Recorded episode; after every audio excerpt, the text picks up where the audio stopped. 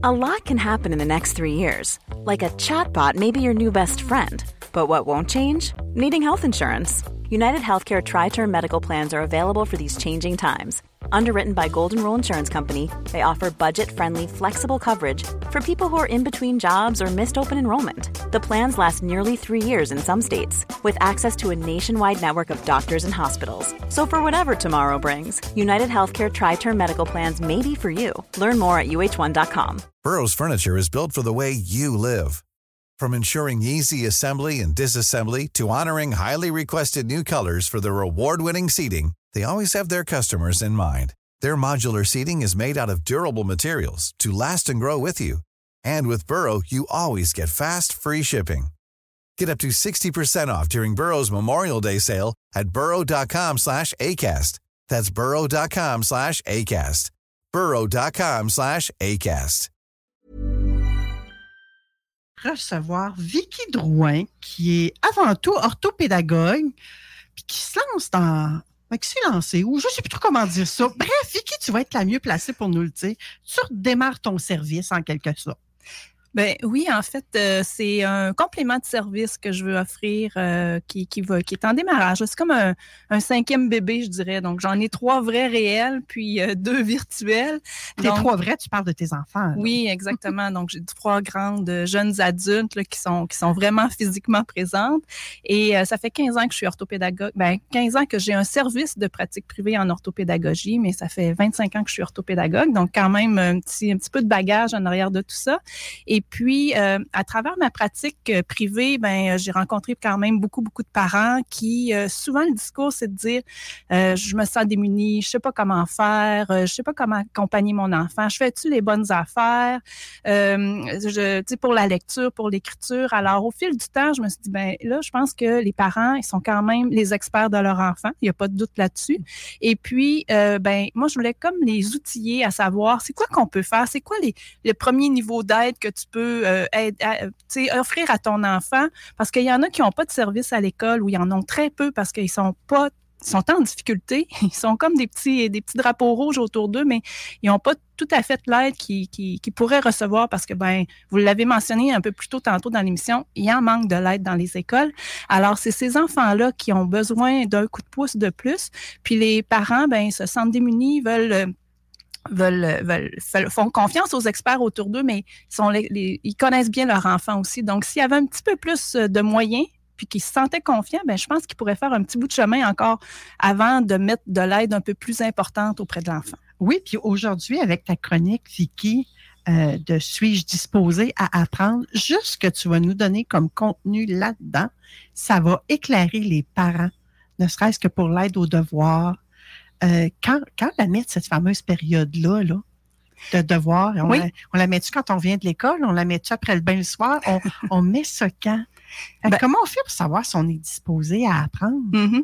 ben, en fait, ce que je vais vous parler aujourd'hui, là, je l'ai dit tantôt, moi j'ai trois grandes jeunes adultes, puis euh, elles vont, si, elles étaient ici avec, avec nous aujourd'hui, elles diraient y avoir une mère orthopédagogue, c'est pas trop relax parce qu'ils lâchent pas trop le morceau ben, ben facilement. Alors, c'est sûr que comme parents, vigilants et euh, outillés, ben moi, je voulais les accompagner puis leur donner le plus de trucs possible. Elles n'étaient pas toujours euh, volontaire à entendre mes trucs.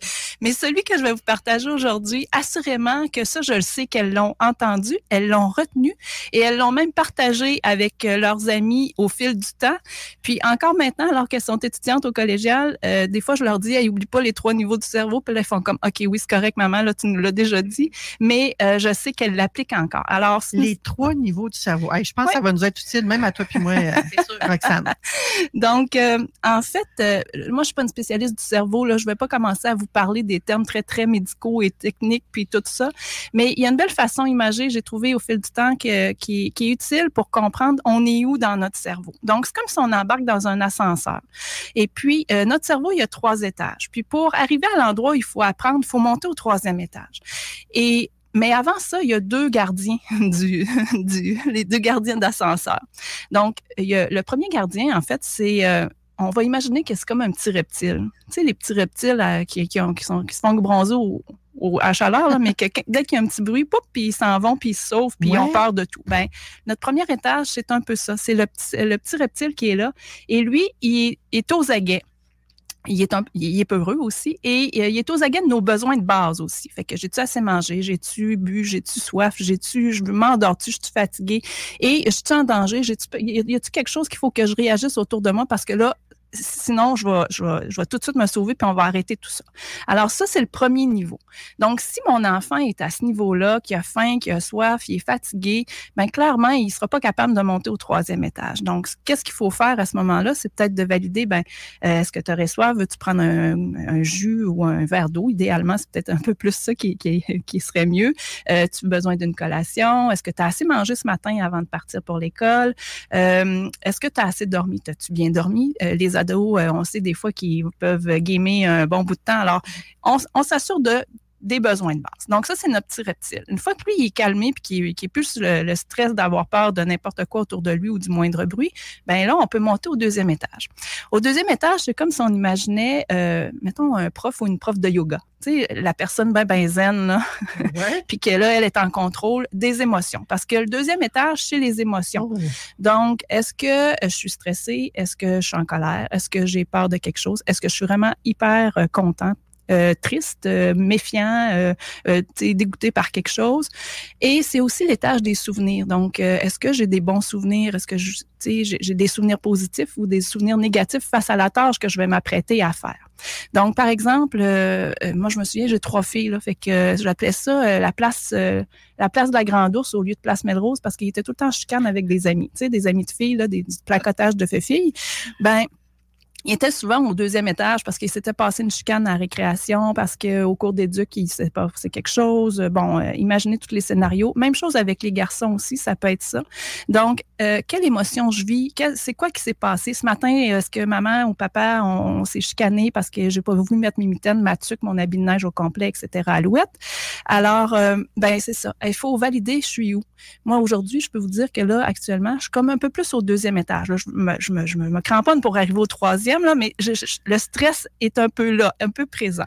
Alors, si je suis dans mes émotions, ben on sait qu'on ne pourra pas apprendre par la peur ou par le stress euh, parce que ben on n'est plus en possession de nos moyens. Alors, il faut trouver une façon de résoudre cette émotion-là, de la calmer. Donc, est-ce que c'est d'aller prendre l'air dehors? Est-ce que c'est d'aller marcher?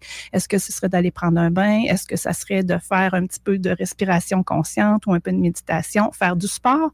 Des fois, ça peut être juste ça dehors, va faire un tour de la maison puis revient ou euh, aller pelleter. On a beaucoup de neige ces temps-ci, fait que pourquoi pas les mettre à l'œuvre.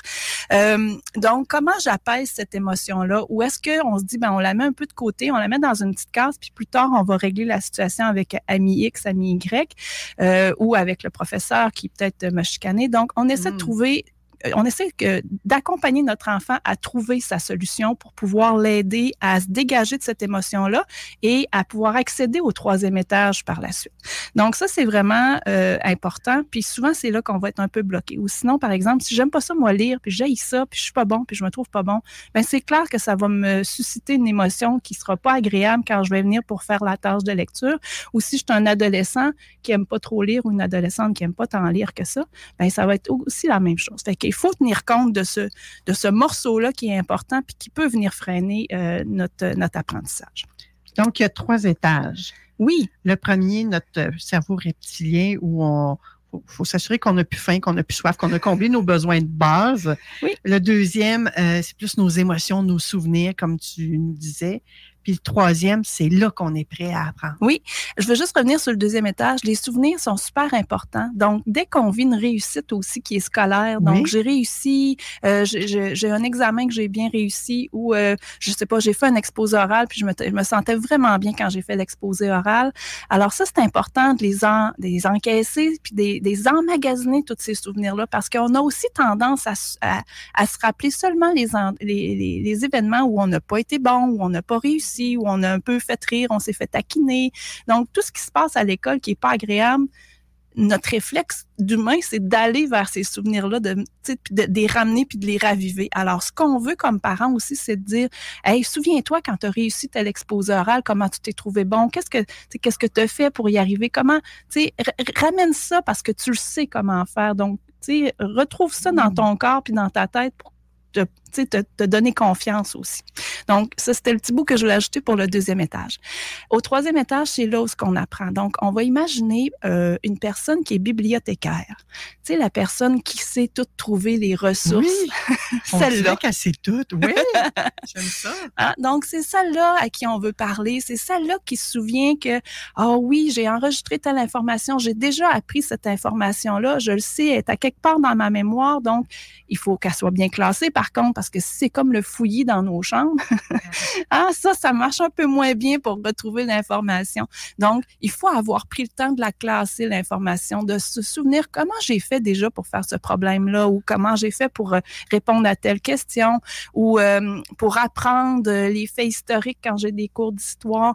Donc, toutes ces façons-là d'apprendre, tous ces, processus-là que je connais, puis qu'au fil du temps, c'est sûr, quand on est en première année, ben, on n'a pas autant de processus, on n'a pas appris autant de techniques, mais au fil du temps, ça, ça va s'accumuler dans notre bibliothèque et on va pouvoir la retrouver par la suite. Donc, c'est notre bibliothécaire, c'est là qu'il faut être pour, quand je fais ma tâche de lecture, ben, ce que je lis, je l'enregistre, je peux comprendre l'information, je peux euh, bien répondre aux questions par la suite. Quand j'apprends euh, une résolution de problème, ou quand j'ai des exercices que je fais qui vont me servir par la suite pour faire un long problème mathématique, ben, il faut que je sois capable de retrouver ça dans ma bibliothèque, il faut que je les ai classés. Donc, c'est à cet étage-là qu'on va pouvoir être capable de tout faire ces processus-là qu'on nous demande de faire à l'école, mais aussi les autres tâches qui nous développent comme humains. Donc, c'est à ce niveau-là qu'on est. Euh, comme parents, c'est important de, de, de, de, questionner à savoir, hey, comment tu as fait, par exemple? Moi, je travaille souvent beaucoup avec des garçons. Alors, euh, tu sais, ils vont avoir des connaissances vraiment très, très pointues sur des sujets, par exemple, les automobiles, les dinosaures, les jeux vidéo. C'est comme, comment tu fais pour apprendre tout ça? Comment tu fais pour retenir toutes ces oh! informations-là? Parce que c'est ce que tu fais quand tu aimes quelque chose, ben ce chemin-là que tu prends pour arriver à retenir, c'est exactement le même chemin. C'est là ta force. Alors, c'est ce que tu veux réutiliser aussi quand tu fais une tâche qui est un peu moins agréable à l'école, puis que tu aimes un peu moins, mais capable de le faire ou de le reproduire à nouveau, même quand on n'aime pas ça. Parce que, bien évidemment, on fait pas toujours des choses qu'on aime dans la vie. Euh, ça serait le fun de faire juste les choses qu'on aime, mais c'est pas toujours ça. Alors, il y a un parcours, il y a un passage à l'école qui est obligatoire. il faut que tu que aies accès à plein d'informations, mais comment je les enregistre? Il y en a qui vont nous servir un peu plus tard, puis il y en a d'autres qui vont moins servir. Mais ça, c'est important de questionner comment tu fais quand tu es bon, puis que tu aimes ça, parce que c'est ça qu'il faut faire. Puis de le faire réaliser à notre enfant, après ça, ils sont comme plus en moyen de refaire puis de reproduire. C'est comme s'il faut les, le montrer, les imager, c'est quoi. Puis des fois, de nous parler aussi comment moi je fais quand j'enregistre quelque chose ou quand je fais quelque chose que j'aime, comment moi je l'apprends parce que toi, Manon, moi, puis euh, Roxane, je pense que c'est ça. Donc, Roxane, on n'apprend pas de la même façon. Alors, de, de verbaliser ça puis de montrer qu'on a tous des chemins différents pour accéder, mais que tous les moyens sont bons finalement, puis que peut-être que le moyen de Roxane, ça va aussi m'aider, puis j'y avais jamais pensé, mais hop, tout à coup, je vais, je vais reprendre ça pour voir, je vais le tester pour savoir si ça fonctionne ou pas. Et là, une guide du monde scolaire comme toi, ça a tout plein de moyens à transmettre aux jeunes hein, et aux parents. Mais en tout cas, j'en ai quelques-uns, ça c'est sûr. Mais là, on n'a pas le temps d'aller là aujourd'hui parce que tu le croiras pas, là, mais c'est déjà tout le temps qu'on avait. Ben, il faudrait que tu me rappelles alors, Manon. Parce oui, parce qu'on avait d'autres sujets sur mon petit papier jaune que je voulais parler avec toi. Mais euh, juste pour euh, informer les auditeurs, en fait, euh, sur le, site wikidrouin.com, il y aura un atelier gratuit. Donc, j'en ai, je vais en faire un cette semaine. Fait que s'il y en a qui veulent compléter l'information et qui seraient intéressés à avoir plus d'infos, ben allez voir sur le site, puis vous allez trouver un onglet dans le bas de la page où il y a un atelier gratuit qui se donnera mercredi soir. Donc, sur le site wikidrouin.com. Oui, guide du monde scolaire aussi, ça fonctionne pour trouver sur Internet. C'est c'est simple, facile, efficace. Merci, Vicky, d'avoir été avec nous. Ça m'a fait Et j'espère qu'on va te recevoir à nouveau. Ben, avec grand plaisir. J'adorerais ça.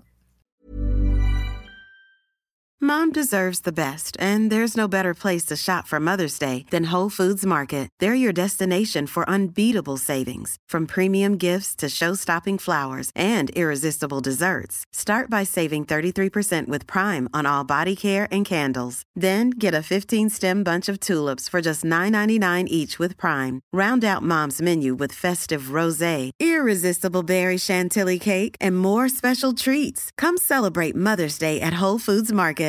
Even when we're on a budget, we still deserve nice things. Quince is a place to scoop up stunning high-end goods for 50 to 80% less than similar brands. They have buttery soft cashmere sweaters starting at $50, luxurious Italian leather bags, and so much more. Plus, Quince only works with factories that use safe, ethical, and responsible manufacturing. Get the high-end goods you'll love without the high price tag with Quince. Go to quince.com/style for free shipping and 365-day returns.